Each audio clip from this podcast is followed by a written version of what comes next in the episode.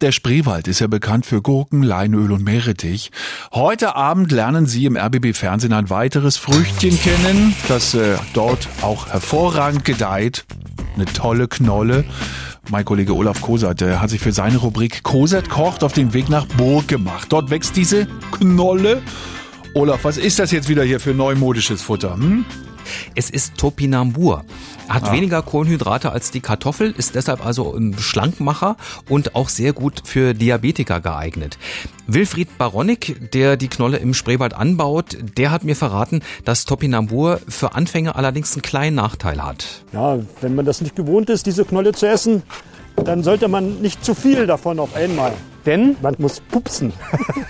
ja, das sind die vielen Ballaststoffe, mhm. was ja eigentlich super ist für unseren Darm. Aber wenn man es nicht so gewöhnt ist, dann gibt's halt Blähungen. Deshalb also am Anfang davon nicht ganz so viel auf einmal essen. Okay, danke für die Vorwarnung. Aber äh, wahrscheinlich lohnt es sich ja, das Risiko mal einzugehen. Wie schmeckt Topinambur und äh, was macht man damit am besten? Hm?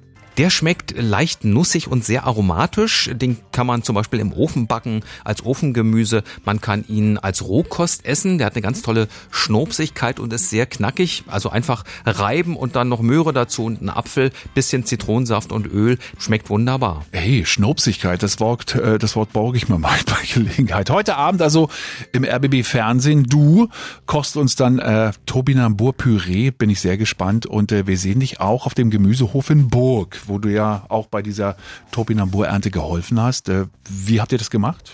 Das haben wir mit einem riesigen Traktor gemacht auf dem Feld dort in Burg. Da habe ich an so einem Fließband gestanden und sortiert wie der Teufel. Also schauen Sie sich das heute Abend mal an. Das äh, war wirklich ein Erlebnis.